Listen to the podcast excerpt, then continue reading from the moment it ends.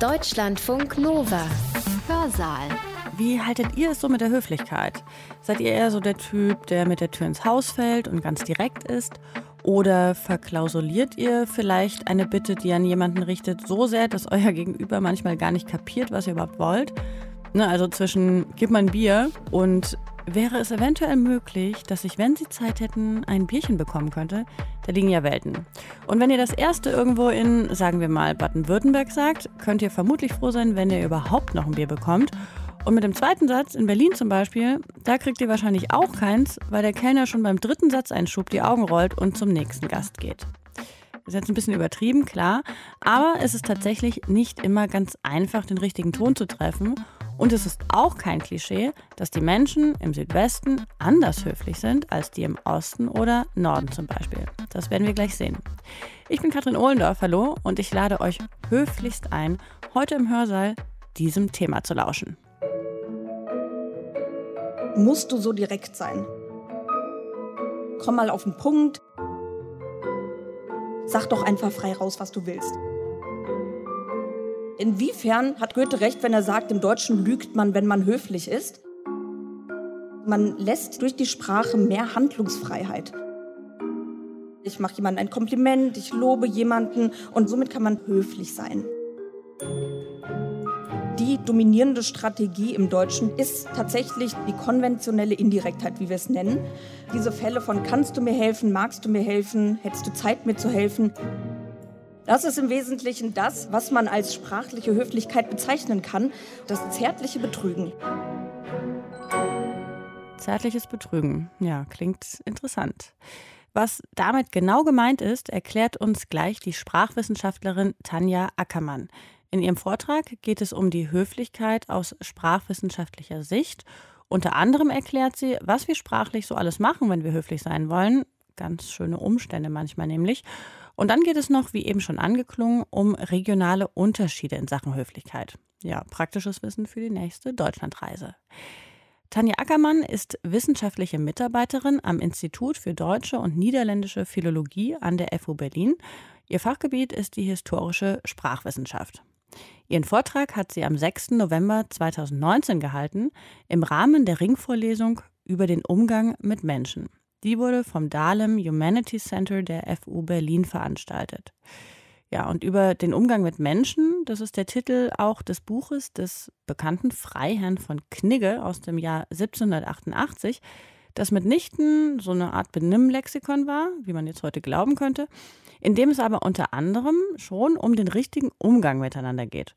Und genau das hat sich diese interdisziplinäre Vortragsreihe genau angeguckt was gilt und galt in unterschiedlichen historischen und kulturellen Kontexten als ein guter Umgang miteinander? Ja, und wie das eben sprachlich ist, das hören wir jetzt von Tanja Ackermann. Vielen Dank für die freundliche Einführung. Vielen Dank auch für die Einladung, dass ich Ihnen heute und hier etwas über Höflichkeit aus sprachwissenschaftlicher Sicht erzählen kann. Ich möchte dabei im Wesentlichen Erkenntnisse aus zwei Forschungsprojekten vorstellen, die wir derzeit in unserer Arbeitsgruppe durchführen. Und ähm, bei diesen Studien geht es zum einen um Entwicklungen im Bereich der sprachlichen Höflichkeit im deutschsprachigen Raum und zum anderen um regionale Unterschiede im deutschsprachigen Raum. Ja, also die Frage, ob Berlinerinnen tatsächlich als unhöflicher sprachlich äh, beschrieben werden können als beispielsweise Mainzerinnen. Ja, auch eine Frage, die mich persönlich beschäftigt. Wir haben es schon gehört, ich aus Mainz nach Berlin kommend. Ähm, ob man hier anders sprachlich ist. Ja? Nicht nur was die sprachlichen Formen betrifft, sondern auch was die Höflichkeit betrifft. Ich werde aber zunächst etwas Sprachtheoretisches über Höflichkeit sagen. Dazu müssen wir uns erstmal mit Satztypen und Elokutionen beschäftigen. Ich werde Ihnen erklären, was es damit auf sich hat und dann eine ganz prominente Höflichkeitstheorie vorstellen, die von Brown und Levinson und den Face-Begriff definieren, bevor wir dann über direktive Sprechakte und Indirektheit als höfliches Ideal sprechen. Dann stelle ich die ersten Studien im Bereich der variationellen Pragmatik vor, nämlich die Frage, ob in anderen Ländern andere Höflichkeitsstrategien angewendet werden und wie das im deutschsprachigen Raum aussieht. Danach werde ich über historische Pragmatik sprechen. Dabei vor allem auch das Quellenproblem ansprechen, das wir natürlich haben, wenn wir historische Pragmatik, historische Höflichkeitsforschung betreiben wollen. und dann Erkenntnisse aus einer Studie vorstellen, wo ich mir angeschaut habe, ob das sprachliche Verhalten immer indirekter wird. Kommen wir zunächst zum ersten Teil, Höflichkeit aus sprachtheoretischer Sicht. Das kann man eigentlich im Wesentlichen ganz gut runterbrechen auf dieses bekannte Zitat von Wilhelm Busch. Ja, der schrieb, da lob ich mir die Höflichkeit, das zierliche Betrügen, du weißt Bescheid, ich weiß Bescheid und allen macht's Vergnügen. Ja, das ist im Wesentlichen das, was man als sprachliche Höflichkeit bezeichnen kann und was wir heute aber ganz genau unter die Lupe nehmen wollen, das zärtliche Betrügen. Ja, inwiefern hat auch Goethe recht, wenn er sagt, im Deutschen lügt man, wenn man höflich ist? Und dabei wird uns auffallen, das sind Strukturen, die Sie alle kennen. Ja? Du weißt Bescheid, ich weiß Bescheid. Das fällt Ihnen vielleicht gar nicht so bewusst als höfliche Strategie auf. Aber wenn man das ganz genau unter die Lupe nimmt, sieht man, das ist eigentlich aus grammatischer Sicht Quatsch. Ja? Und ähm, das werden wir uns jetzt anschauen. Inwiefern das den Leuten in unterschiedlichen Teilen Deutschlands und der Schweiz Vergnügen macht, sprachlich so indirekt zu reden, werden wir uns dann später angucken. Zunächst zum Verhältnis von Satztypen und Elokutionen. Ja, Sie wissen wahrscheinlich noch aus der Schule, es gibt verschiedene Satztypen. Hier habe ich mal die drei unumstrittenen aufgeführt. Den Deklarativ, den Interrogativsatz und den Imperativsatz. Und Sie wissen vielleicht das intuitiv, dass man mit diesen verschiedenen Satztypen unterschiedliche Dinge tun kann. Ja, das nennen wir in der Sprachwissenschaft Elokutionen. Das ist das Handlungspotenzial von Satztypen, von Sprechakten, wie sie Searle beschrieben hat. Zum Beispiel ähm, ist intuitiv klar, mit Deklarativsätzen kann man Behauptungen aufstellen. Ja, Knigge geht um. Mit Interrogativsätzen stellt man Fragen, geht Knigge um? Ja? Und mit Imperativsätzen kann man Aufforderungen äußern, Knigge, geh um. Ja? Jetzt wären wir fröhlich, äh, glücklich, wenn das in der Sprachwissenschaft so einfach wäre. Wir haben einen Satztyp und eine Elokution und das Verhältnis ist total einfach. Natürlich ist das nicht so einfach. Sie wissen, man kann mit Fragen Behauptungen aufstellen. Wenn ich in meinem Büro sitze und gefragt werde, wo Raum JK 29 130 ist und ich antworte, bin ich etwa die Auskunft, dann möchte ich damit die Behauptung aufstellen, ich weiß nicht, warum Sie mich das fragen, ich weiß es nicht, ne, durch diese ähm, rhetorische Frage eher eine Behauptung aufstellen, als, als eine Frage zu stellen.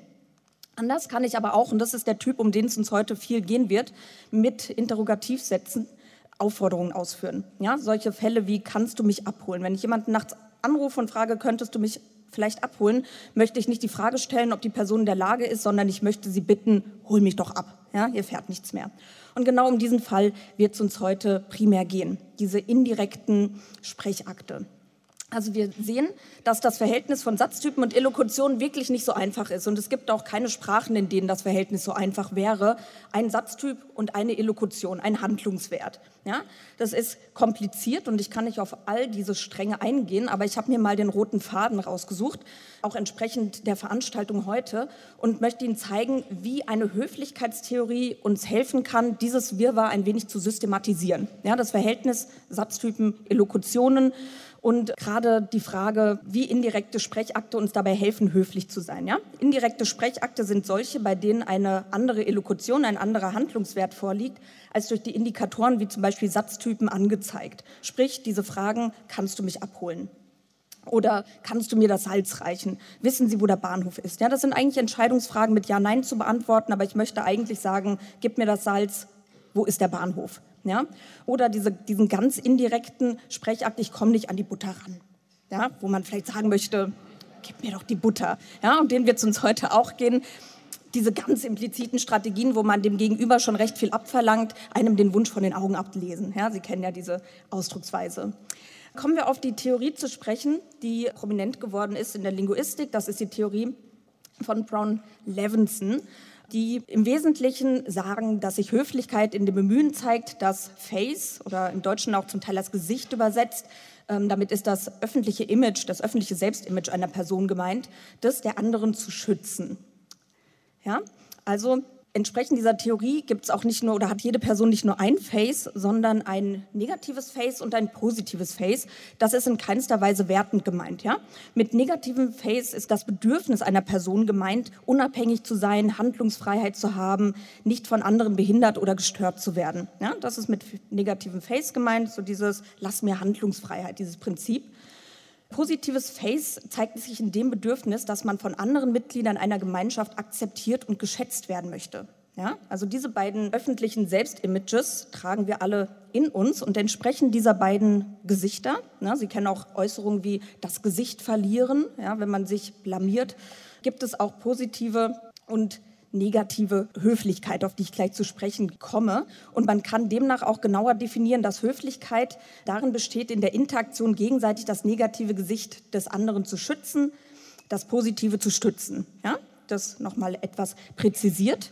Negativ höflich ähm, ist man, wenn man die Freiheit des Gesprächspartners, der Gesprächspartnerin schützt und sie in ihrer Handlungsfreiheit nicht einschränkt. Ja, das kann man zum Beispiel durch Indirektheit machen. Wenn ich so etwas äußere, wie kannst du mich abholen und ich sage, hol mich ab, dann gebe ich der Person auch quasi die Chance, auf diesen sekundären Sprechakt zu äußern und sagen, ah du, ich kann leider nicht, mein Auto ist kaputt. Ja? Also man lässt dieser Person durch die Sprache mehr Handlungsfreiheit positive Höflichkeit. Dadurch wird ähm, das positive Face gestützt. Das kann man zum Beispiel durch Komplimente erlangen. Das sind ähm, per se gesichtsschützende Akte. Ja, ich mache jemandem ein Kompliment, ich lobe jemanden und das schmeichelt der Person natürlich und bedient das positive Face. Also somit kann man positiv höflich sein. Des Weiteren brauchen wir noch Bedingungen, an die das geknüpft sind, und zwar ähm, Faktoren, an die geknüpft ist, wie höflich oder auch nicht höflich ich bin. Und da haben Brown Levinson ja verschiedene Faktoren benannt, von deren Grad abhängt, ob ich jemanden dann besonders höflich anspreche, ob ich besonders viel negative oder positive Höflichkeit walten lasse oder nicht. Und zwar soll der Grad der Höflichkeit abhängen, zum einen vom Grad an sozialer Distanz zwischen den Interaktanten, also sprich Familiarität, kennen wir uns gut oder kennen wir uns nicht gut. Zu Familienmitgliedern können Sie vielleicht eher mal am Frühstückstisch sagen, äh, reich mir mal die Butter, als zu fremden Personen. Dann soll es auch abhängig sein vom vorhandenen Machtgefälle zwischen der Sprecherin und der Hörerin. Ähm, also ob da ein großer Machtunterschied besteht oder ob man auf derselben Ebene ist. Und diese beiden ersten Faktoren sind nun auch individuelle Sprecherinnenabhängige, Hörerinnenabhängige Faktoren. Ähm, der letzte Faktor ist einer, der kulturell bedingt ist und kulturell unterschiedlich ausfallen kann. Das ist der Grad an Belastung für den die Adressatin. Und zwar ist es eine geringere Einschränkung der Handlungsfreiheit, wenn ich jemanden bitte, mir die Butter rüberzureichen am Frühstückstisch, als wenn ich jemanden um zwei Uhr nachts herausklingle und ihn oder sie bitte, mich abzuholen. Ja, da schränke ich die Person dann doch mehr in ihrer Handlungsfreiheit ein. Und nun gibt es Sprechakte, die an sich schon face-betont sind, ja, die an sich schon die Handlungsfreiheit einer Person einschränken. Und das sind genau diese Aufforderungen, die wir uns genauer anschauen wollen. Diese Face-Threatening Acts, wie sie genannt werden, oder face-bedrohende Akte, ähm, sind aus Höflichkeitssicht besonders interessant, weil sie höflichkeitssensitiv sind und somit historisch und auch sprachübergreifend variabel sind. Ja? Also dass diese Faktoren eine unterschiedliche Rolle spielen. Das kann man mal an einem Beispiel, was wir bisher gelernt haben, verdeutlichen. Und zwar fällt Ihnen jetzt vielleicht auf, Sie wollen etwas mitschreiben und Ihnen fällt auf, Sie haben gar keinen Kugelschreiber dabei. Ja? Und jetzt überlegen Sie mal, wie würden Sie denn die Person, die neben sich sitzt, fragen, ob sie Ihnen einen Kuli ausleiht? Ja? Schauen Sie neben sich, kennen Sie die Person gut, kennen Sie die Person nicht gut, ist da ein großes Machtgefälle, ist da kein großes Machtgefälle? Na? Und was würden Sie sagen? Sie haben verschiedene Optionen und das ist dann für uns Linguistinnen immer interessant. Ja? Wann wählen Leute welche Option ja? aus diesem großen Set an Möglichkeiten, die ihnen zur Verfügung stehen? Und zwar könnten Sie jetzt nichts sagen. Ja? Und bedeutungsvoll in der Tasche kramen, bis sie vielleicht so viel Lärm machen, dass die Person neben ihnen sagt, nimm doch meinen Kuli. Das sind jetzt die Formen, die uns Sprachwissenschaftlerinnen weniger interessieren, weil noch kein sprachliches Verhalten da ist, ja, das wir analysieren können. Ähm, sie können noch etwas sagen und das können Sie auch ganz unoffenkundig tun, ähm, indem Sie sagen, mm, Mist, ich habe meinen Kuli vergessen. Vielleicht auf den Kuli der Sitzpartnerin schielen, ja. Das wären die ganz unoffenkundigen Sprechakte. Sie können auch ganz offenkundig sein, ja? Gib mir deinen Kuli. Ja, Sie sagen schon, oh, ja, in einer Veranstaltungsreihe über Knigge wäre das vielleicht nicht die präferierte Form.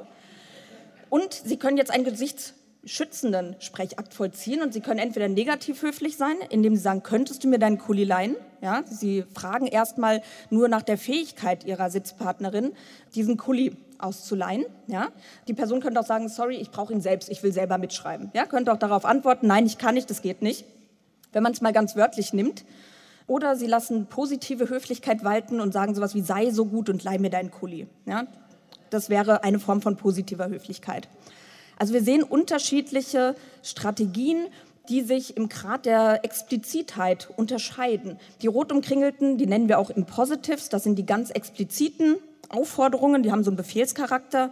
Oder wir können konventionell indirekt sein, häufig durch negative Höflichkeit im Deutschen, das zeige ich gleich, wie könntest du mir deinen Kuli leihen? Oder man macht einen ganz unoffenkundigen Sprechakt, ich habe jetzt gar keinen Kuli dabei. Das ist in der Situation vielleicht ein wenig zu implizit, aber je größer die Belastung ist, desto eher tastet man sich über diese indirekten Sprechakte vielleicht dran und schaut, wie erfolgsversprechend das vielleicht sein könnte, eine Aufforderung zu machen.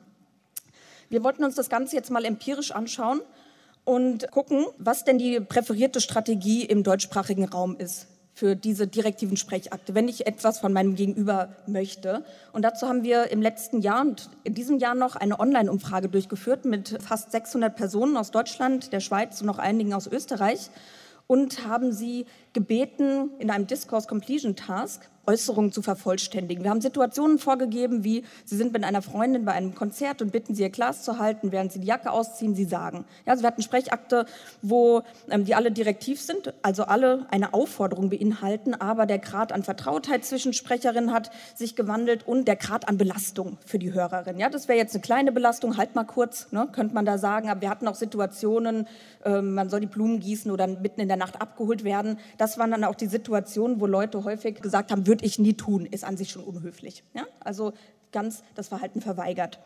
Ähm, dann hatten wir noch einen zweiten Part drin, weil wir wissen wollten, ne, das eine ist die pragmalinguistische Perspektive, was tun Leute, aber wir wollten auch wissen, wie bewerten Leute dann verschiedene Typen von direktiven Sprechakten und haben sie gebeten, auf einer Skala den Grad an Angemessenheit zu beurteilen. Zum Beispiel ähm, die Äußerung, Eva ist beim Bäcker und bestellt und sie sagt dann, ich kriege ein Mischbrot und dann haben wir die Leute gefragt, finden sie das angemessen in der Situation oder nicht. Ja? Also sie gebeten, sie schütteln schon den Kopf, sie hätten wahrscheinlich dann null, nein, ganz anders gewählt und vielleicht auch noch einen Kommentar hinterlassen. Ähm, wir haben da auch ganz, ganz lustige Sachen gehört. Andere Frauen kriegen Kinder, Eva kriegt ein Mischbrot oder sowas. Ähm, verschiedenste Kommentare, die dort eingefügt wurden, ne? in diese offenen Kommentare, die auch wirklich sehr aufschlussreich waren. Alle diese, diese Äußerungen hier, die wir hatten, die haben wir dann kodiert. Ähm, vielen Dank auch an unsere Hilfskraft Katharina Hülscher, ich weiß gar nicht, ob sie gerade da ist, die uns sehr dabei geholfen hat, diese offenen Fragen dann zu übersetzen in solche Aussagen wie konventionell, indirekt, hint, im Positive und so weiter. Und ähm, hier sehen Sie das Ergebnis. All diese direktiven Sprechakte von all den Personen zusammengefasst ist tatsächlich die dominierende Strategie im Deutschen, die konventionelle Indirektheit, wie wir es nennen diese Fälle von kannst du mir helfen, magst du mir helfen, hättest du Zeit mir zu helfen, die gewissermaßen für den höflichen Gebrauch konventionalisiert sind. Ja, das ist wieder dieses Ich weiß Bescheid, du weißt Bescheid. Sie benutzen es ganz automatisch, aber wenn man das wörtlich betrachtet, ist eine Frage, wie kannst du mir helfen, keine Frage auf die äh, eine Frage noch immer, ja, die mit ähm, ja nein zu beantworten wäre und nicht mit einer Handlung. Das ist nun der häufigste Typ im Deutschen. Als zweiter Typ kamen die Impositives aber nur mit 17 Prozent, ja, diese Befehlstonhandlungen. Hilf mir, hilfst du mir kurz oder du musst mir helfen, ja, mit dem Modalverb müssen, was auch eine recht explizite Äußerung ist. Seltener kommen diese Hints, also diese nicht konventionalisiert indirekten Sprechakte vor, wie ich krieg das nicht hin, das ist aber schwer, ja, oder oh, ich habe gar keinen Kuli dabei. Was gar nicht vorkam, waren Ellipsen wie auf auf, ja, zum Beispiel, was auch vorkommt zum Teil, wenn, wenn man das sagt. Ähm, auf manche Fragen könnte das in der ja, tatsächlichen Kommunikation vorkommen. Ähm, das haben wir dann mal kontrastiert mit Bewertungen. Was finden Leute gut, was finden Leute nicht so gut? Und hier an diesen, wir nennen diese Darstellungsweise Boxplots, sieht man, dass Leute hier die konventionalisierte Indirektheit auch in Situationen mit eng vertrauten ähm, Gesprächspartnerinnen am Frühstückstisch am besten finden. Ja, das bewerten sie mit durchschnittlich vier Punkten, Tendenz nach oben. Das finden sie am angemessensten zu sagen, kannst du mir die Butter reichen? Ja? Was auch okay ist, weil der Grad an Belastung in diesem Satz nicht so hoch war, wäre sowas wie, gib mir die Butter. Was nicht gut ankam, Sie haben auch schon darüber gelacht, war, ich komme nicht an die Butter ran. Ja? Was zu viel Inferenzleistung bei der Hörerin dann bedeuten würde. Und es wird auch so erklärt, das konventionelle Indirektheit, diese kannst du mich abholen, kannst du mir deinen Stift leihen, ähm, dass diese konventionelle Indirektheit die optimale Strategie ist. Ja? Wir haben eine Gesichtswahrung, weil man sich doch noch bemüht, nicht den direktesten Sprechakt zu wählen, sondern einen indirekten Sprechakt auszuwählen. Aber die Inferenzleistung bei den Hörerinnen ist nicht so hoch. Ja, sie müssen nicht so viel ableiten, will die Person jetzt von mir wirklich, dass ich was rübergebe oder will sie wirklich nur sagen, ich komme nicht an die Butter, aber das ist überhaupt gar kein Problem für die Person. Ja, also es ist nicht so eine große Rechenleistung dabei. Sie müssen nicht so viel ableiten. Deswegen konventionelle Indirektheit als präferierte Strategie, zumindest im Deutschen. So viel wissen wir jetzt schon mal. Wir schauen uns gleich an, wie es in anderen Sprachen ist und auch, ob das alle im deutschsprachigen Raum genauso sehen, ja? ob sie sich alle einig sind. Zunächst, ich fasse noch mal zusammen, was wir theoretisch gelernt haben. Höflichkeit bedeutet in der Interaktion gegenseitig das negative Gesicht des anderen zu schützen und das positive zu stützen. Ja? Das Prinzip. Negative Höflichkeit führt zu indirektem Sprechen. Handlungsfreiheit wird gewährleistet. Direktive Sprechakte wie Bitten sind per se gesichtsbetonende Sprechakte und somit besonders höflichkeitsrelevant und daher besonders interessant. Und da wir diesen Fall jetzt schon kennengelernt haben, bleiben wir für den Rest ähm, meines Vortrags auch bei diesen direktiven Sprechakten. Und was jetzt diese direktiven Sprechakte betrifft, ist konventionelle Indirektheit die im Deutschen präferierte Strategie. Ja, das können wir uns schon mal merken, wenn wir alles so zusammenfassen und das Deutsche als ein homogenes Gebilde betrachten wollen. Gucken wir aber mal sprachübergreifend und in unterschiedliche Regionen Deutschlands, wie sich Leute da verhalten. Ja? Zunächst die sprachübergreifende Sicht. Hier haben Sie ähm, einen Ausschnitt aus einem Video, ein Screenshot davon eher gesagt, von zwei wirklich mehrsprachigen Brüdern.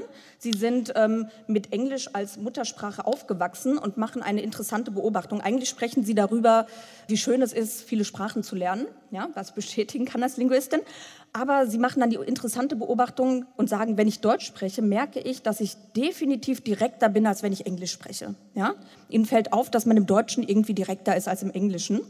Und zu dieser Fragestellung gibt es auch schon Untersuchungen aus den 80er Jahren von Blum-Kulka und Kollegen. Und die haben gezeigt, dass tatsächlich das, was für das Deutsche gilt, grundlegend auch für alle Sprachen gilt, aber hier Deutsch ist ein bisschen direkter als Englisch. Ja, das kann man so auch durch ihre Daten bestätigt sehen, durch ihre Daten, die sie auch über solche Discourse Completion Tasks gewonnen haben. Aber insgesamt über alle Sprachen hinweg sehen wir hier wieder, dass konventionelle Indirektheit als optimale Strategie gilt, Gesichtswahrung bei geringer Inferenzleistung. Ja? Und auch dazu gibt es viele Studien zu den unterschiedlichen Sprachen und gerade auch was das Englische betrifft, gibt es schon viel aus dem Bereich variationelle Pragmatik, wo man erkannt hat, okay, es ist aber was anderes, ob ich in England lebe und Englisch spreche oder in Amerika lebe und Englisch spreche. Für das Deutsche wurde das auch erkannt und es gibt schon interessante Studien, die mal das Bundesdeutsche mit dem österreichischen Deutschen vergleichen. Aber gerade was das Schweizerdeutsche betrifft, gibt es noch relativ wenig. Aber wenn man sich in der Schweiz mal umguckt und da mit Schweizerinnen spricht, was wir auch getan haben, das werde ich gleich erwähnen, sieht man, dass die Deutschschweizerinnen eine ganz gewisse Perspektive auf Höflichkeit und auch auf die bundesdeutsche Höflichkeit haben. Hier sehen Sie ein Poster aus der Posterkampagne für Integration des Kantons Zürich, ja, auf Standarddeutsch verfasst. Das richtet sich auch an die bundesdeutschen Migrantinnen. Und da steht, sagt doch statt, ich krieg dann mal lieber, bitte könnte ich vielleicht. Ja, da wird explizit dieses direktive Verhalten aufgegriffen und gesagt, ihr Deutschen, ihr seid ja schon unhöflich. Ihr sagt immer, ich krieg. Ja, dieses Beispiel, Eva ist beim Bäcker, ich krieg dann mal ein Brot. Das findet sich auch in ganz vielen Online-Kommentaren in der Schweiz. Ähm, dazu haben Kolleginnen aus der Schweiz auch eine Studie durchgeführt und hier zitieren sie einen Online-Kommentar unter einem Zeitungsartikel, wo auch das thematisiert wird. Für viele Schweizer liegen Welten zwischen dem Schweizerdeutsch und dem Hochdeutsch. Beispiel. Ihr hättet noch gerne das Brot, sage ich der Verkäuferin im Bäckerladen. Der Deutsche, ja, also stereotypisiert, verallgemeinert, der Deutsche, ich kriege ein Brot. Und schon hagelt es böse Blicke, ob diesem in Deutschland üblichen Befehlstons. Ja, also es herrscht in der Schweiz so eine Meinung darüber, wie man in Deutschland denn ist.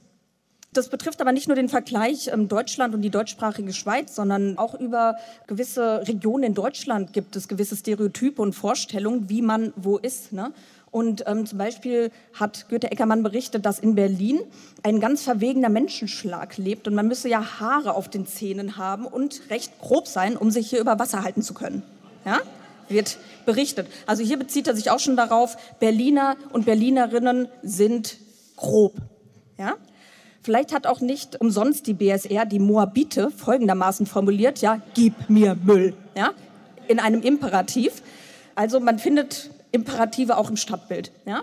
Wir waren jetzt aber mal daran interessiert, ob das nur so ein Bauchgefühl ist, ein stereotypes Verhalten aus einer interkulturellen Perspektive, gerade was Deutschland-Schweiz betrifft, und haben Fokusgruppeninterviews geführt mit Schweizerinnen, die in Berlin leben und mit Deutschen, die aktuell in Zürich leben und haben mit ihnen über Unterschiede im kommunikativen Verhalten gesprochen. Also über alle Hotspots der Kommunikation, wie Anrede, Aufforderungen, Konfliktsituationen und so weiter und wollten mal diese Stereotype aus interkultureller Perspektive herauskitzeln, um zu wissen, was denkt man denn von den anderen.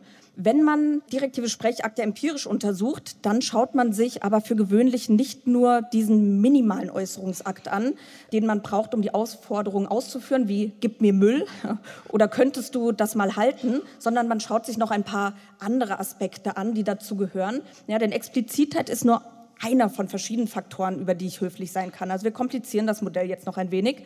An diesem Beispiel könntest du bitte den Müll runterbringen. Das wäre ein nicht so expliziter Sprechakt. Das ist ein konventionalisiert indirekter Sprechakt. Man kann an der Perspektive schrauben, man kann sagen, ich will, dass du das runterbringst oder einer sollte mal den Müll runterbringen. Ja, so eine indirekte Aufforderung äußern. Man kann natürlich auch intern noch viel modifizieren. Ja? Auch wenn ich ein Imperativ verwende, kann ich das natürlich noch abmildern, wenn ich sage, halt doch mal bitte kurz. Ja? Also das Downgrade und ähm, noch durch den Politeness-Marker, den Höflichkeitsmarker bitte die Aussage abmilder. Zudem kann man auch über zum Beispiel den Gebrauch von Kosenamen oder anderen Aufmerksamkeitsmachern positiv höflich sein. Wenn ich mir den Namen von jemandem gemerkt habe und den erwähne, Kim, könntest du bitte den Müll runterbringen? Und was wir auch häufig finden, ist, dass diese minimalen Äußerungen, mit denen man einen direktiven Sprechakt vollzieht, meistens nicht so isoliert vorkommen. Ja, das werde ich zeigen, sondern meistens, gerade vor allem wenn man sich natürliche Gesprächsdaten anschaut, haben wir hier noch so etwas wie Support Moves, die man nutzt, um ja, die Äußerung nochmal höflich zu verpacken. Man kann damit auch wieder Kosten minimieren, man kann Begründungen angeben. Könntest du den Müll runterbringen? Ja, riecht schon komisch. Oder ich mache ein Kompliment oder ich drücke vorneweg Dank aus und sage, das wäre so super von dir, wenn du das heute machen könntest. Ich habe nämlich echt keine Zeit und so weiter und so fort. Ja? Also das haben wir uns auch alles noch mit angeschaut. Und es war auch interessant, dass unsere Interviewpartner und Partnerinnen alle diese Aspekte, die eine Rolle spielen bei direktiven Sprechakten, thematisiert haben. Die Schweizerinnen und auch die Deutschen. Ähm, zum Beispiel wurde da gesagt, dass die Rolle von Namen in der Schweiz eine ganz andere ist als in der deutschen Sprachkultur. Man nutzt dort viel mehr die Namen. Ja? Also man nennt immer mehr die Namen dazu in der Schweiz. Dann berichtet eine Deutsche in Zürich, mir wurde in der Schweiz immer gesagt, musst du so direkt sein. Ja, auch schon als Vorwurf. Deutsche werden in der Schweiz sehr direkt wahrgenommen. Und eine Schweizerin, die aktuell in Berlin lebt, hat auch gesagt, das höfliche Drumherumreden, das haben wir halt als Schweizer schon fest im Blut und Deutsche haben schon oft gesagt, komm jetzt halt auf den Punkt. Ja? So die andere Perspektive tatsächlich. Ja, es kommt also zu interkulturellen Schwierigkeiten, ja, wenn Schweizerinnen auf Deutsche treffen. Man kann das so zusammenfassen, es herrscht wirklich ein hohes Bewusstsein für Unterschiede. Und man kann sagen, man hat zwar eine gemeinsame Sprache, die aber irgendwo auch trennend wirkt. Ähm, das ist ein Zitat aus einem Zeitungskommentar. Und ähm, die Deutschen werden als mitunter brutal direkt wahrgenommen. Das ist ein Zitat aus unseren Fokusgruppeninterviews. Und die Schweizerinnen werden als umständlich wahrgenommen. Ja, komm mal auf den Punkt und rede nicht so viel drum herum. Sag doch einfach frei raus, was du willst. Ja, das sind so die Kommentare. Und das ist die interkulturelle Perspektive, die schon mal interessant ist. Aber wir wollten uns auch angucken, was Leute tatsächlich als kulturell und sozial angemessenes Verhalten betrachten. Und hier kommt wieder unsere Online-Umfrage ins Spiel. Ich habe Ihnen zunächst die aggregierten Ergebnisse gezeigt, wenn ich alle Personen aus dem deutschsprachigen Raum in einen Topf schmeiße. Wir haben aber genug Personen aus Deutschland, aus verschiedenen Regionen Deutschlands, auch da muss man Unterschiede machen, und der Schweiz, und werden das jetzt im Folgenden mal auseinanderhalten, wie die sich unterschiedlich verhalten in diesen Discourse Completion Tasks und haben somit eine intrakulturelle Perspektive. Und klar, das ist kein Verhalten in freier Wildbahn von Menschen, die wir über diese Methode elizitieren, aber wir meinen, dass man somit sozial und kulturell als angemessen betrachtetes Verhalten untersuchen kann. Ja? Und das kann ganz unterschiedlich sein, je nachdem, ob ich in Berlin oder in Münster oder in Zürich lebe. Wir schauen uns heute ähm, jetzt nur mal die ortsfesten Personen an aus unserem Fragebogen, weil wir über die dann etwas über Regionen sagen können. Viele unserer Personen sind sehr viel im deutschen Gebiet herumgereist, aber wir schauen uns jetzt mal nur die ortsfesten an oder, wie ich sie nenne, bedingt mobile, die, die in einem von uns untersuchten Areal umgezogen sind, innerhalb von Rheinland-Pfalz zum Beispiel, oder die mal ein Jahr im Ausland gelebt haben und wieder an ihren Geburtsort zurückgezogen sind. Und die schauen wir uns mal an, die 335 Personen. Hier noch ein paar Daten. Wir haben für jedes der Areale, Sie sehen, wie wir eingeteilt haben, nach den groben Dialektregionen, wie wir sie fürs Deutsche annehmen, in Westniederdeutsch, Ostniederdeutsch, Westmitteldeutsch, Ostmitteldeutsch, Ostoberdeutsch, Westoberdeutsch und die deutschsprachige Schweiz und haben für jedes dieser Areale ausreichend mal mehr, mal weniger Personen, aber doch ausreichend Personen, um statistisch belastbare Aussagen zu treffen. Die meisten der Personen waren um die 30 bis 40 und es haben mehr Frauen als Männer teilgenommen, aber wir haben da eine ganz gute Verteilung. Jetzt kommen wir direkt mal auf die Ergebnisse dieser Online-Umfrage zu sprechen. Ja, und wir bleiben zunächst mal wieder, das Beispiel kennen wir schon bei der Explizitheit. Ja? Ähm, zum Beispiel die Situation, die kennen Sie auch schon. Sie sind im Konzert und wollen, dass jemand Ihre Jacke hält. Und was kann man dann sagen? Ne? Dieses Halt mal bitte kurz oder könntest du bitte mal halten oder mein Glas stört mich. Sowas, das wären, das wären Optionen, ja, die wir so auch gefunden haben in den Daten. Hier sehen Sie jetzt mal die Verteilung für Impositives, also für diese ganz expliziten Strategien, wie du musst halten oder hältst du mal kurz oder halt mal kurz und wie häufig das nach Region verwendet wurde. Und hier fällt schon direkt ins Auge, dass wir den niedrigsten Anteil in, an Impositives in der deutschsprachigen Schweiz haben, nur 6 Prozent dieser ganz expliziten Strategien. Ja, also man ist da wirklich nicht so direkt, wenn man eine Aufforderung macht. Ähm, den höchsten Anteil an diesen ganz expliziten Strategien haben wir im Ostmittel- und Ostoberdeutschen und auch gesamt im norddeutschen Gebiet. Ja, hier ist man also direkter. In 20 Prozent bis 24 Prozent der Fälle wird sowas gesagt wie halt mal oder gieß mal meine Blumen, während ich im Urlaub bin oder hol mich mal ab. Ja?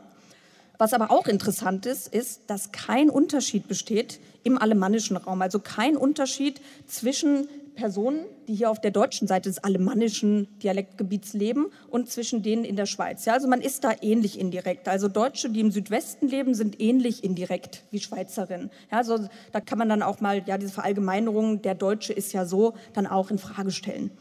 Ähm, was wir auch gefunden haben, ein Schweizer Spezifikum dann tatsächlich ist, dass SchweizerInnen tatsächlich keine Imperative verwendet haben in unserem Fragebogen. Das machen sie sicherlich mal, aber sie halten das nicht für sozial und kulturell adäquat genug, um das in unserem Fragebogen so abzubilden. Ja?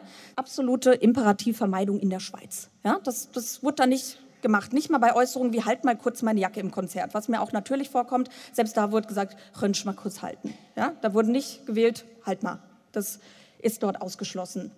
Ähm, nun kann man jetzt nicht aus diesem Verhalten, ja, das ist die pragmalinguistische Perspektive, was machen die Leute, welche Formen verwenden sie? Wir können nicht gleich darauf schließen, aha, die verwenden aber direktere Formen, also sind die unhöflicher in Ostmitteldeutschen zum Beispiel, denn wir haben die Leute auch gefragt, wie findest du so eine Aussage? Reich mir mal die Marmelade rüber versus könntest du mir mal den Honig geben?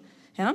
Ähm, da haben wir gefragt, ist das für Sie angemessen oder eher nicht angemessen. Und auch hier haben wir signifikante Unterschiede gefunden. Hier sehen Sie die Bewertung von konventionellen Indirekten. Das ist der Default im Deutschen. Ja, der Prototyp könntest du, das finden alle gut, egal wo sie herkommen. Vergeben Sie die meisten vier Punkte. Bei dieser nicht präferierten Option, reicht mir mal die Marmelade rüber, sehen Sie, dass Schweizerinnen im Durchschnitt zwei Punkte vergeben haben. Die finden das also auch nicht angemessen, so direkt zu sprechen. Ostmitteldeutsche schon.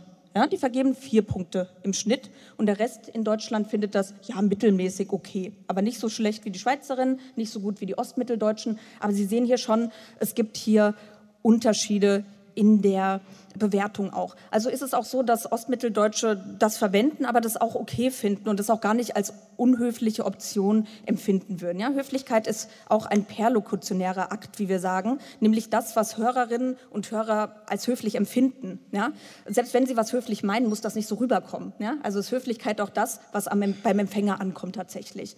Und hier finden wir Unterschiede, aber das zeigt uns schon, dass da unterschiedliche Höflichkeitsempfindungen herrschen, dass es da zu interkulturellen Konflikten auch kommen kann. Ja? Schauen wir uns mal an, inwiefern intern modifiziert wird, ja? inwiefern dann noch die Sprechhandlung abgemildert wird. Das kann man durch Konjunktive machen, ja, könntest du statt kannst du oder Downtoner wie kannst du vielleicht, Understater wie kannst du mal kurz halten oder wenn sie sowas positive Höflichkeit haben, es wäre so toll, wenn du mal hältst oder bitte sagen einfach, ja? Das kennen Sie, das, dieses kleine Wörtchen. Und auch hier sehen Sie jetzt, mit welcher Frequenz diese Marker benutzt werden im deutschsprachigen Raum. Sie sehen, die Norddeutschen sind recht sparsam, was diese Marker betrifft. Ja? Nur so circa einen pro Satz. Hier zählt auch Berlin rein. Ja? So circa einen Modifikator pro Satz die höchste Rate an interner Modifikation in der Schweiz. Ja? Und hier sticht vor allem auch der Konjunktiv raus. In der Schweiz ist man sehr konjunktivfreudig. Das haben wir bemerkt, ja? dass da fast immer mit nicht kannst du, sondern könntest du verwendet wird. Ja? Also auch hier mehr noch abmildernde Strategien. Je südlicher wir kommen, im norddeutschen Raum weniger. Gucken wir mal noch auf die anderen beiden Aspekte, diese Support, dieses höfliche Drumherum, ja, wie es unsere Interviewpartnerin so schön beschrieben hat, und die Alerter, ob wir da Unterschiede finden, diese Aufmerksamkeitsmacher. Zunächst, was die Namen betrifft. Ne? Im Interview wurde uns gesagt, die Schweizerinnen verwenden immer so viele Namen, ja? merken, machen sich die Mühe, den Namen zu merken und nennen ihn dann auch. Das kann für Deutsche auch schwierig sein, weil man sich immer den Namen merken muss. Und es kann verschiedene Varianten geben, ja, ob sie einen Kosenamen haben. Das sind Beispiele von uns Kapitän, ja, als Kosename für einen Nachbarsjungen oder der Name Urs oder ein Pronomen du oder die Kombination du Urs. Und auch hier wieder. Sie sehen den höchsten Anteil an diesen Aufmerksamkeitsmachern, an Namen in den meisten Fällen. Südwestdeutschland und die Schweiz. Ja?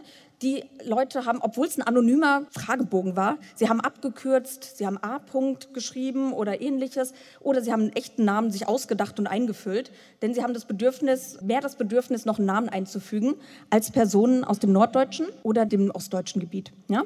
Daher, auch das trifft wieder zu, Schweizerinnen verwenden mehr Namen bei direktiven Sprechakten als erstmal Aufmerksamkeitsmacher. Zu guter Letzt noch die externe Modifikation, also höfliches Drumherum. Ja? Sie sehen hier Beispiele, was man da machen kann. Begründungen ausgeben, äh, angeben, es fährt kein Bus mehr. Das war auf die Frage, könntest du mich abholen um zwei Uhr nachts? Du wolltest ja eh fahren, also könnte man machen, ja? Oder darf ich dich was fragen? Also schon mal so, noch mal so antasten, wie ist die Person drauf, ja, kann ich jetzt so eine Bitte äußern, es tut mir echt leid, aber hier fährt nichts mehr oder es wäre toll, wenn du mich holen könntest oder du hast da noch echt was gut bei mir, ach, es ist auch nicht so schlimm, wenn du nicht kannst, ne, gar kein Problem, diese Sachen. Und hier sehen wir auch wieder am drumherumigsten, ja, könnte man sagen, sind die Südwestdeutschen und die Schweizerinnen. Ja, da wieder den höchsten Anteil an diesen Begründungen. Hier auch ganz viel schon ähm, vorweggenommene Dankbarkeit. Ja? Man muss sich mehr bedanken, vielleicht auch in der Schweiz, für Handlungen, die das Gegenüber ausführt. Also auch hier sticht die Schweiz wieder etwas heraus, die deutschsprachige. Also können wir mal zusammenfassen, zusammenhalten aus einer interkulturellen Perspektive. Ja, das waren unsere Interviews. Gibt es ein hohes Bewusstsein für kulturelle Unterschiede zwischen Deutschland und der Schweiz oder auch vielleicht, da haben wir noch nicht genauer reingebohrt, zwischen verschiedenen Regionen in Deutschland. Deutsche werden als direkt wahrgenommen, Schweizerinnen hingegen als eher umständlich. Ähm, die experimentellen Daten haben uns gezeigt, dass insgesamt schon die gleichen Strategien verwendet werden, was auch nicht verwundert, da das auch sprachübergreifend so ist. Aber wir haben ganz interessante Frequenzunterschiede gesehen und auch regionale Spezifika, Imperativvermeidung in der Schweiz. Ja? Ähm, Schweizerinnen sind dabei tatsächlich weniger explizit und nutzen mehr interne und externe Modifizierer, die die Aufforderung abmildern, ähm, was generell als höflicher gilt. Aber wir haben auch gesehen, dass es eine unterschiedliche Wahrnehmung gibt ähm, bezüglich dieser, dieser verschiedenen Strategien. Und was auch interessant ist, ist, dass südwestdeutsche Alemanninnen sich im Durchschnitt ganz ähnlich verhalten wie Alemanninnen aus der Schweiz. Ja? Also dass wir da kaum Unterschiede haben. Also der Deutsche, die Deutsche, das kann man auch relativieren, wenn man ähm, auch Deutschland arealer betrachtet und nicht von dem Deutschen an sich ausgeht. Hierzu haben wir ein Projekt geplant, das in Vorbereitung ist. Eine Publikation gibt es schon dazu von Horst Simon und Christa Dürscheid. Und wir planen da ein Projekt zu einer ja, Variantenpragmatik des Deutschen, zu kommunikativen Mustern im Vergleich, wo wir diesem ganz spannenden Verhältnis aus Sprache, Nation, Kultur noch viel genauer auf den Zahn fühlen wollen. Das ist gerade in Vorbereitung. Denn es wurde zwar schon in den 70ern gefordert, eine Pragmatisierung der Dialektologie, ja, aber ähm, was das Deutsche betrifft, hat es noch niemand so ganz systematisch angegangen. Das wollen wir in den nächsten Jahren näher erforschen, wenn wir dieses Projekt genehmigt bekommen. So, Wir waren jetzt bei der Variation im deutschsprachigen Gebiet. Jetzt kommen wir noch als letztes zu einem anderen Projekt, an dem ich gerade arbeite, der historischen Pragmatik. Nämlich die Frage, war das schon immer so? War schon immer das Ideal konventionelle Indirektheit zu nutzen, wenn man etwas wollte oder galten früher ganz andere Strategien? Ja, das treibt mich um. Und wann hat sich diese Indirektheit als höfliches Ideal entwickelt und wie ist das vonstatten gegangen? Sie sehen das hier schematisch. Wir wissen viel, wie Leute heute reden. Da können wir auch ganz gut vorgehen. Wir können uns selber befragen, aber wir können auch viele andere befragen. Wir können Situationen manipulieren. Wir können Akzeptabilitätsurteile einholen. Das ist intuitiv natürlich nicht möglich für historische Daten. Ja? Und wir wissen bislang wenig, wie sich so Leute im 17. Jahrhundert angesprochen, also wie, wie sie Aufforderungen geäußert haben.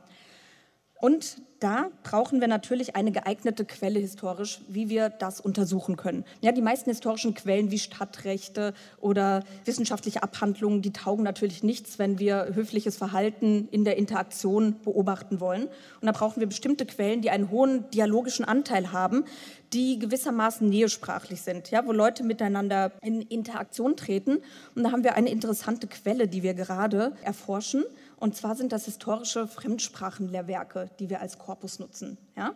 Was das ist, erzähle ich Ihnen gleich noch. Sie sehen hier ein Beispiel für so ein Fremdsprachenlehrwerk. Im Wesentlichen ist das sowas wie die kleinen Kauderwelschbüchlein, die Sie mitnehmen auf Reisen, wo Sie ganze Sätze, ganze Chunks haben, die Sie lernen können, um sich dann im Ausland zu verständigen. Und das sind auch genau solche Gesprächsbüchlein, die nicht nur eine Grammatik haben, sondern auch einen ganz großen Teil an Musterdialogen. Ja, wie geht man miteinander um? Und ganz spannende Metakommentare dazu haben, wie man sich denn dann auch höflich verhält im Ausland, wenn man dahin reist, ja, als Handelsreisender, als Kaufmann.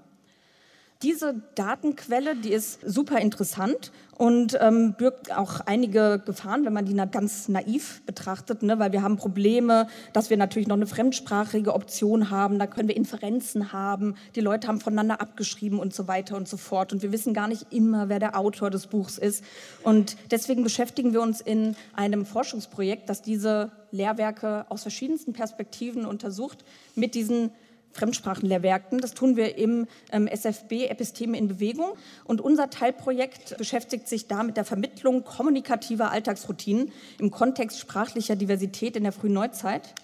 Ähm, ich habe ein Unterprojekt dort, in dem ich Sprechakte untersuche, ja, direktive Sprechakte bevorzugt diese höflichkeitssensitiven Sprechakte, weil mich Höflichkeit beschäftigt.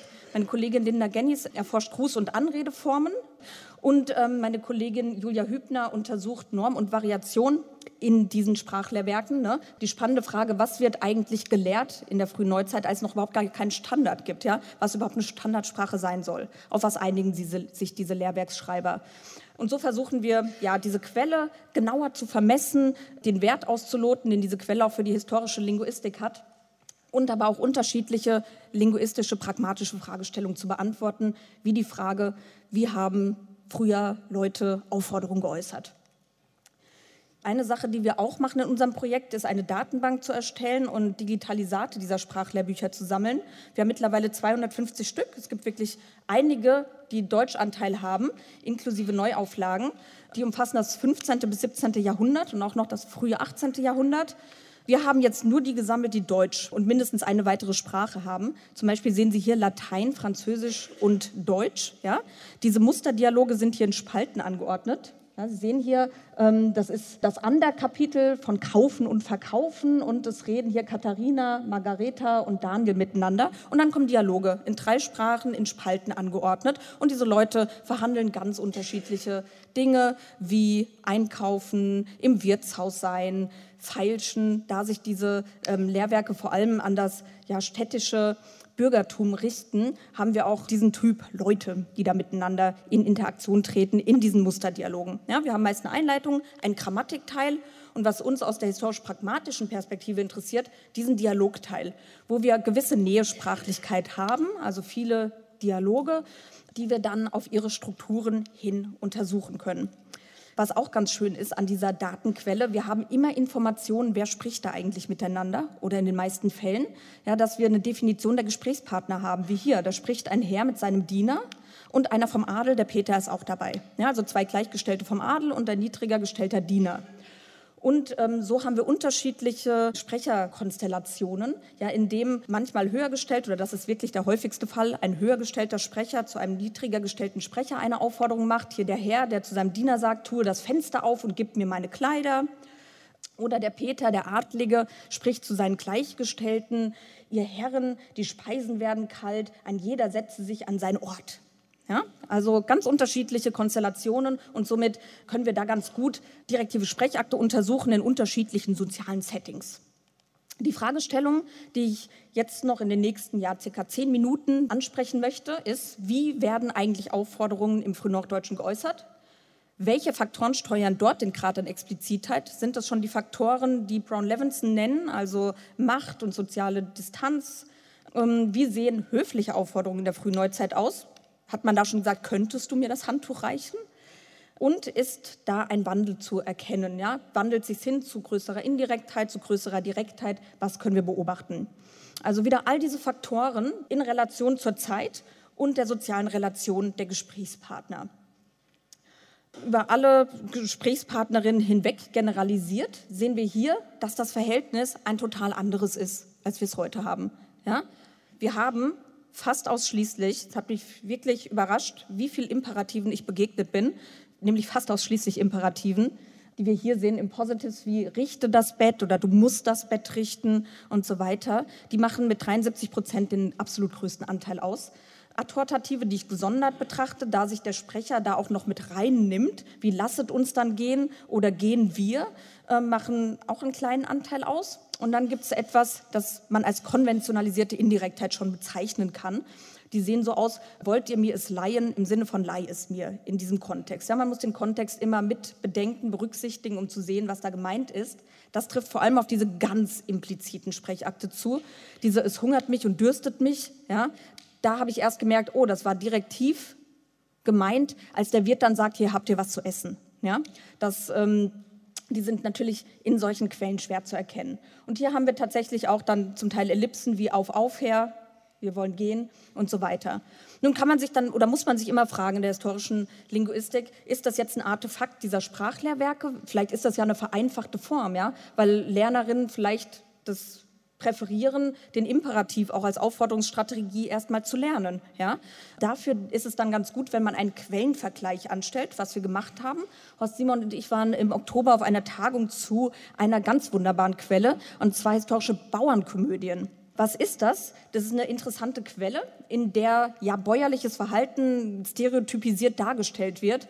Und dabei ja, dient die Figur des groben Bauern, der auch häufig im Dialekt spricht, der Belustigung. Ja? Also wir haben nicht wirklich bäuerliches Verhalten, das da abgebildet ist, weil nicht tatsächlich Bauern die Schreiber dieser Komödien sind, aber wir haben eine stereotype Vorstellung von professionellen Schreibern darüber, wie bäuerliches Verhalten aussieht. Und da haben wir jetzt auch mal angeschaut, wie ist denn da das Verhältnis dieser Explizitheit? Und in diesen Quellen haben wir auch einen viel höheren Anteil an niedrig gestellten Sprechern und auch Sprecherinnen, die miteinander interagieren. Und auch dort, es ist ein ganz ähnliches Verhältnis. Wir haben fast ausschließlich im Positive, sogar noch ein bisschen mehr als in den Lehrwerken, sowas wie Nu, gib mir die linke Hand. Ja, und konventionelle Indirektheit auch hier relativ gering. Wollen ihr Gnaden noch was mehr haben? Das war hier in dem Sinne nicht ein Angebot, sondern eine Aufforderung, etwas zu tun. Oder ist jemand mehr vor der Türen, so als Aussage, macht mir auf, hier steht noch jemand. Ja? Aber die machen wirklich wenig Prozent aus. Man spricht fast nur in diesen Bauernkomödien und man fordert nur in Imperativen auf. Ganz gleich ist es auch, wenn man das mit anderen Sprachen vergleicht. Kolleginnen haben etwas zu englischen Verhörprotokollen und Dramen gemacht und auch hier in einer ganz gleichen Zeitspanne fast nur Imperative. Ja? Also kriegen wir hier schon ein Bild davon, dass in der frühen Neuzeit tatsächlich Aufforderungen mehr in Imperativen oder mit diesen musst dies oder sollst dies und jenes tun Modalverben getätigt wurden. Also da ist noch nicht viel mit konventionalisierter Indirektheit. Wir haben hauptsächlich tatsächlich auch bloße Imperative in sehr vielen Fällen. Wenn man sich das mal anschaut, was steuert denn den Grad an Explizitheit? Ist jeder mit jedem gleich explizit? Ja? Ist der Herr zu seinem Diener genauso explizit wie zu einem anderen Adligen und kann ein niedriger gestellter Sprecher seinen Herrn auch im Imperativ anreden? Das habe ich mal auseinandergedröselt. Und da sehen wir, dass es hier sehr wohl eine Trennlinie gibt. Also nicht jeder konnte mit jedem irgendwie sprechen ja, und den genauso direkt auffordern, sondern es ist tatsächlich so, dass man expliziter ist, wenn man von oben nach unten delegiert, ja, oder wenn zwei niedriger gestellte Sprecher, Sprecherinnen miteinander interagieren. Wo wir den geringsten Anteil an diesen ganz direkten Sprechakten haben, ist die Relation, wo zwei Adlige miteinander sprechen. Ja, also tatsächlich höfisches, höfliches Verhalten. Hier haben wir den größten Anteil an konventionalisierter Indirektheit bei diesen Fällen, wo zwei Höhergestellte reden und auch bei dem Fall, wo mal ein Knecht den Herrn auffordert, aufzustehen oder ähnliches. Das passiert auch viel indirekter. Ja, also wir sehen schon, dass es tatsächlich Variablen gibt, auch der Grad an Distanz und Power, was Brown Levinson definiert haben, der hier eine Rolle spielt. Ja, schon in der frühen Neuzeit, wie man mit wem umgeht. Es gibt sehr wohl Verhaltensnormen. Jetzt die Frage, wie sehen da indirekte höfliche Aufforderungen aus? Hat sich, könntest du das und jenes tun, schon herausentwickelt als die präferierte Form. Und ähm, hier sehen wir einen ganz interessanten Metadialog aus Volkmar, aus einem der historischen Lehrwerke. Und der macht so einen Dreischritt. Ja? Du kannst variieren, wie höflich du sein möchtest. Es gab durchaus schon die Option, natürlich höflich zu sein. Oder nochmal so eine Schippe positive Höflichkeit draufzulegen. Das neutrale Sprechen wäre setz dich, zweite Person Singularpronomen mit einem Imperativ.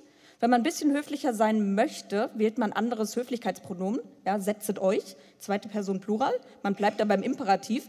Und ähm, wenn man ganz ehrerbietig sprechen möchte, dann wählt man eine Abstraktanrede wie euer Liebe, die in der dritten Person Singular konkurriert und ein Modalverb im Konjunktiv. Ja? Euer Liebe wolle sich setzen oder allein ich bitte, euer Liebe wolle sich setzen. Sowas finden wir dann. Ja? Wenn man so positiv höflich sein will, positiv höflich, euer Liebe, ja, so ein ehrerbietiges äh, eine ehrerbietige Nominalanrede und ähm, negative Höflichkeit, ich überlasse es deinem Wunsch ob du das tun möchtest. Ja? So könnte man sagen, ob ich, ich, ich ähm, impliziere, du willst es ja auch oder ich frage manchmal, willst du das tun? Ja? Ähm, dann habe ich mir auch mal angeschaut, ob es schon so abmildernde Strategien dann gibt, wie wir es heute gesehen haben, Konjunktive, das Wörtchen bitte und so weiter. Und hier sieht es mau aus. Ja? Da ist in meinen Daten nicht so viel rauszuholen. Wir haben wirklich wenig Modifizierer, mit denen man die Stärke des Sprechakts abmildern. Also kaum Konjunktive, so gut wie keine Downtoner wie vielleicht oder mal. Und auch der Höflichkeitsmarker bitte hat sich noch nicht wirklich herausgebildet in dieser Zeit. Ja? Der ist fast immer noch ein Verb, aber nicht diese Partikel könntest du bitte den Müll runterbringen. Zum Vergleich heute ja, gehen wir in den zweistelligen Prozentbereich bei diesen internen Modifikatoren. Haben wir aber hier in der frühen Neuzeit noch nicht. Ja, wir haben insgesamt sehr wenige Modifikatoren. Der Konjunktiv hat sich noch nicht als Höflichkeitsmarke herausgebildet und bitte tritt ausschließlich als Verb auf. In sowas wie allein ich bitte euch, tut dies oder jenes. Und er ist noch keine Partikel, die mit der Frequenz auftritt, wie wir es heute haben. Die letzte Frage, die ich beantworten wollte, war, gibt es einen Wandel in meinen Daten? Wird man vielleicht indirekter? Und ja, bedingt in dieser Zeit. Wir sehen gerade vom 16. zum 17. Jahrhundert haben wir einen signifikanten Rückgang von expliziten Strategien. Dass wir keinen Rückgang vom 17. zum 18. Jahrhundert haben, erklärt sich dadurch, dass ich nur zwei sehr frühe Werke des 18. Jahrhunderts bisher angeschaut habe. Hier muss ich noch weiter nach hinten gehen. Und ich habe auch vor, generell noch mir den neueren Sprachgebrauch anzugucken. Das 19. Jahrhundert ist hier wahrscheinlich sehr aufschlussreich, dass sich im 19. Jahrhundert, gerade was das Anredesystem betrifft, sehr viel getan hat. Und somit erwarte ich mir auch gerade im 19. Jahrhundert einen Wandel, dass sich da beginnt, auch negative Höflichkeit herauszubilden in dieser Zeit, die wir so hier noch nicht sehen, in der frühen Neuzeit, in diesen Daten. Genau, aber es gibt durchaus den Trend und wahrscheinlich gibt es im 19. Jahrhundert einen größeren Sprung und dann zum 20. Jahrhundert immer indirekter. Das könnte man schon sagen. Gut, ich fasse zusammen zur historischen Pragmatik, was wir hierzu schon sagen können aus unseren Daten. In der Frühneuzeit hat sich negative Höflichkeit noch nicht herausgebildet. Ja, das ist noch nicht das Ideal. Man hat eher positive Höflichkeit, wenn man sagt, euer Liebe und, und so weiter und ehrerbietige Anredeformen hat. Imperative sind hier wirklich noch das dominierende Muster. Wir haben auch kaum Hedges, so nennt man die, Heckenausdrücke, mit denen man Strategien abmildert. Ähm, soziokulturelle Faktoren beeinflussen aber durchaus den Grad an Explizitheit. Also gibt es schon eine Vorstellung davon, dass es mehr oder weniger höfliches Verhalten gibt, sprachlich gesehen. Und Aufforderungen an und unter Höhergestellten sind weniger explizit. Ja? Also wir haben durchaus pragmatische Variabilität in unseren Daten. Und explizite Strategien nehmen ab zum 18. Jahrhundert. Konventionell indirekte Sprechakte nehmen zu, aber hier werden zukünftige Studien zeigen oder eine Ausweitung meiner historischen Studie zeigen, wie das im 19. und 20. Jahrhundert aussieht, wann dieser Bruch ist und wie wir das mit Fakten aus der Geschichte korrelieren können, wie Aufstieg des Bürgertums im 19. Jahrhundert und so weiter. Gut, ich komme zu einem allgemeinen Fazit. Was haben wir uns heute alles angeschaut? Wir haben gesehen, dass in der Alltagskommunikation eine große Anzahl von Äußerungen gibt, die auf den ersten Blick komisch, unsinnig oder irrelevant scheinen. Ja, dazu gehören solche indirekten Sprechakte. Ähm, und Höflichkeit ist eine Erklärung für ein Abweichen vom Weg der maximalen Effizienz. Ja, die maximale Effizienz wäre okay, Imperativ gleich Aufforderung. Ja, und Höflichkeit und Indirektheit erklärt uns warum wir hier abweichen von diesem Ideal dieser großen Effizienz. Negative Höflichkeit, die wir uns heute im Wesentlichen angeschaut haben, besteht darin oder in dem Bestreben, ähm, das Gegenüber in seiner Handlungsfreiheit zu schützen. Und das führt dann auch nämlich wiederum zu dieser sprachlichen Indirektheit. Ja, ich lasse dem anderen seine Handlungsfreiheit. Und face-bedrohende Sprechakte wie Aufforderungen sind höflichkeitssensitiv und zeigen ein großes Maß an Variabilität und sind deswegen ein ganz besonders spannendes Forschungsfeld, wenn man sich Höflichkeit anschauen möchte. Denn das haben wir gesehen, ähm, die sind sowohl historisch variabel, die negative Höflichkeit bei diesen Aufforderungen bildet sich erst heraus und die sind auch, ähm, wie wir sagen würden, diatopisch, also regional abhängig variabel, ja, was ich Ihnen an der Fragebogenstudie und mit den Fokusinterviews gezeigt habe. Ganz zum Abschluss möchte ich noch einen positiv höflichen Sprechakt ausführen. Ich bedanke mich ganz herzlich für Ihre Aufmerksamkeit und dass Sie so eine nette Zuhörerschaft waren. Vielen Dank. Tanja Ackermann, historische Sprachwissenschaftlerin an der FU Berlin über Höflichkeit und Sprache. Am Mikro war Katrin Ohlendorf und auch ich sage jetzt Danke fürs Zuhören und Tschüss und bis zum nächsten Hörsaal. Deutschlandfunk Nova. Hörsaal. Samstag und Sonntag um 18 Uhr. Mehr auf deutschlandfunknova.de.